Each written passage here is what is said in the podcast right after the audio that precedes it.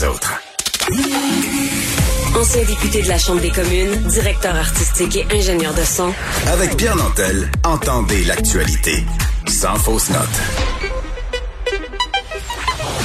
Vous écoutez Pierre Nantel, Cube Radio. Dans l'arène politique, avec Rémi Nadeau. On va rejoindre notre collègue Rémi Nadeau à Québec. Bonjour Rémi. Alors, l'Assemblée nationale a, a, fermé sa session vendredi, mais euh, c'est pas pour ça que le gouvernement Legault peut euh, dire que bon, c'est fini, on peut se reposer. Ils ont la confiance des Québécois, mais il y a beaucoup de défis devant eux. Oui, exact. Euh, ce sera euh, bientôt là, la période vraiment de, de vacances. Et ils ne tombent pas automatiquement en vacances là, du jour au lendemain, euh, même après la, la, la, fin des travaux parlementaires. Il y a du travail encore, mais euh, au retour des vacances, il y a quand même des défis qui les attendent. au cours du week-end, j'ai publié un bulletin de, de fin de session des élus. Je voulais revenir rapidement, Pierre, sur euh, ceux qui ont connu vraiment une très bonne session, Christian Dubé, euh, qui a été le, champion de la session, je te dirais, avec l'opération vaccination qui s'est déroulée euh, de, de, de super Tellement bien, absolument. Exact. Et puis une transformation du réseau de la santé aussi qui s'est amorcée, qui se qui se poursuit. Simon Jolin Barrette a été très bon parce que euh, il y a eu le projet de loi qui a été adopté pour euh, la réforme de l'aide aux victimes d'actes criminels, le projet de loi sur la langue qui a été déposé et bien accueilli. Euh, Sonia Lebel fait partie de, ceux qui vont très très bien aussi au gouvernement. Bonne session dans le sens que les négociations du secteur public, elle est en train de régler étape par étape avec chacun des euh, sous-sections, si tu veux, parce que pour la première fois, justement, c'était une négociation qui n'était pas tout d'un bloc. C'est un défi quand même important. je te soulignerais aussi Yann Lafrenière a quand même bien fait. Euh, moi, je pense que ses débuts sont prometteurs. Il a réglé le dossier chaud euh, du parc La Vérandrie, euh, fait adopter un projet de loi aussi pour donner plus d'informations aux parents d'enfants autochtones disparus. Donc, ça, ça semble bien se dérouler pour lui. À l'inverse, ceux qui ont connu une session difficile, mais ils font partie, euh, je, veux dire, je vais te nommer des gens qui ont des certains défis entre les mains qui, euh, sont des défis pour l'ensemble du gouvernement euh, d'ici la fin de la session, notamment Mathieu Lacombe. Et là là. Me paraît, hmm. me paraît vraiment là, sincèrement, plein de bonne volonté et je pense qu'il euh, il le dit souvent en chambre, c'est un lui-même un jeune père de famille. Euh, dans son entourage, euh, ses amis, dans sa famille, il, il, y a beaucoup de ça. Il dit, écoutez, je peux pas être une personne insensible aux besoins. Au contraire, il sait exactement euh, à quel il partage les mêmes problèmes lui-même. alors évidemment, mais mais c'est vrai par contre que quand on constate qu'il faut démonter l'appareil, la machine, parce que c'est trop compliqué. Mais après deux ans, c'est vrai que là, ça ne laisse pas grand temps pour trouver et avoir des résultats. Oui, c'est ça.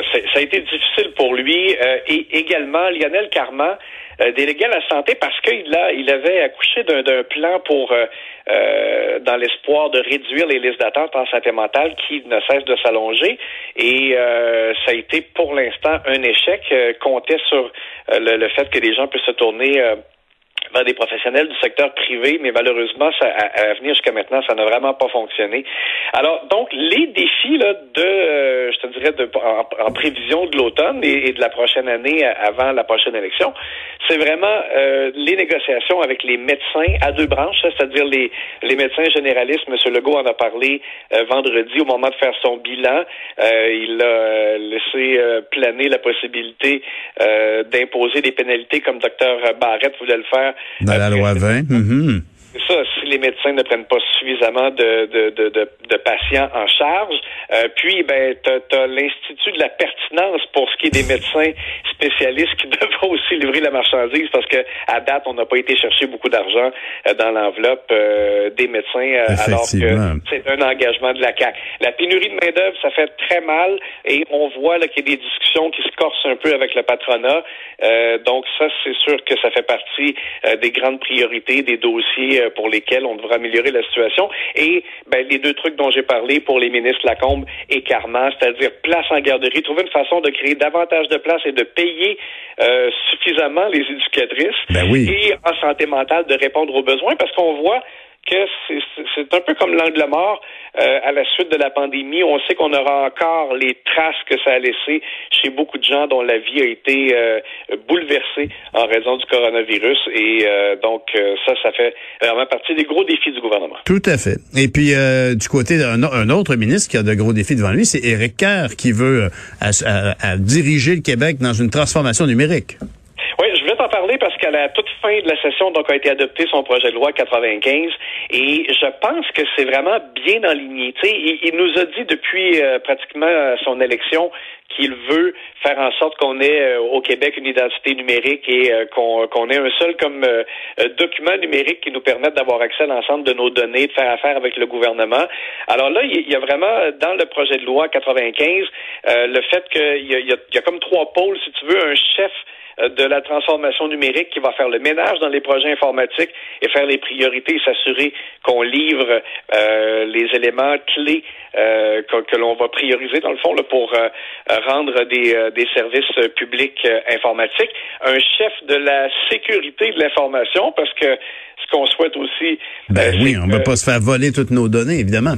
C'est ça, avec ce qu'on a vu, euh, par exemple, avec la place 05, euh, avec l'histoire de Desjardins, etc. On veut s'assurer qu'il y a quelqu'un qui euh, prend en charge la sécurité des informations et quelqu'un qui va être aussi un, un, gestionnaire des données gouvernementales, justement, pour que si, par exemple, la SAC a besoin de tes données, ben qu'elle puisse passer par cette personne-là qui aura l'ensemble de tes informations, plutôt que de te demander à toi d'aller chercher ton certificat de naissance ou Peu, importe, et que toi, tu te battes avec la machine. Donc, c'est, c'est, moi, je pense que les, les, les, les éléments sont là. Euh, bon, tu vois, le, le, premier défi, ça va être de trouver ces trois personnes-là parce que c'est pas facile de trouver des spécialistes en informatique et de les payer aussi cher que dans le privé. Donc, tu vois, déjà, on a encore un lien avec la pénurie de main-d'œuvre. Eh Mais au moins, je pense qu'Éric Kerr a bien identifié euh, les éléments euh, clés pour aller de l'avant. Et on peut deviner que le spécialiste qui vit au Saguenay, qui est à l'origine du système Clic Santé, qui s'est avéré vraiment très fiable, va être sollicité. On l'espère, en tout cas. C'est faut passer à 2021. On est rendu là, comme on dit. Merci Rémi. On se parle demain matin. Bye, bonne journée. Bonjour, c'est Martineau. Salut, Rémi parlait des médecins. Euh, on a appris, ben moi j'ai appris en tout cas la semaine dernière que bon, on sait que les médecins sont payés à l'acte. Mhm. Ils sont payés à l'acte. Donc plutôt qu'être payés comme des professeurs, par exemple, parce qu'on paie les professeurs à l'acte, c'est-à-dire que te corriger un examen, c'est temps. Non. Euh, te préparer ton examen, c'est temps. Avoir une classe surpeuplée, c'est temps. C'est temps. Mhm. Effacer le tableau, c'est temps. Alors euh, le manuel euh, que qui recense tous les actes et, et, et, oui les actes médicaux que posent les médecins avec, euh, bon, si c'est tel acte, tu factures tant, et tout ça. Il y a 12 000 actes recensés dans le manuel. C'est un Imagine, hein? total. Incroyable. Quel politicien va avoir le courage de dire, écoute, là, on va, puis c'est correct qu'on paye bien les médecins, bien sûr. C'est des longues études, tout ça, mais qu'on les paie tant à l'année. Comme les profs. Ben ce sont des salariés, ce sont des fonctionnaires, des employés de l'État, puis tu as tant euh, d'argent par année. mais, mais Richard, tu crois aussi qu'il y a un lien dans le fait que quand on est rendu qu'il faut contraindre les médecins à prendre plus de patients, c'est parce qu'ils sont très bien payés. Puis même avec très peu de patients, ils réussissent à faire beaucoup de facturation.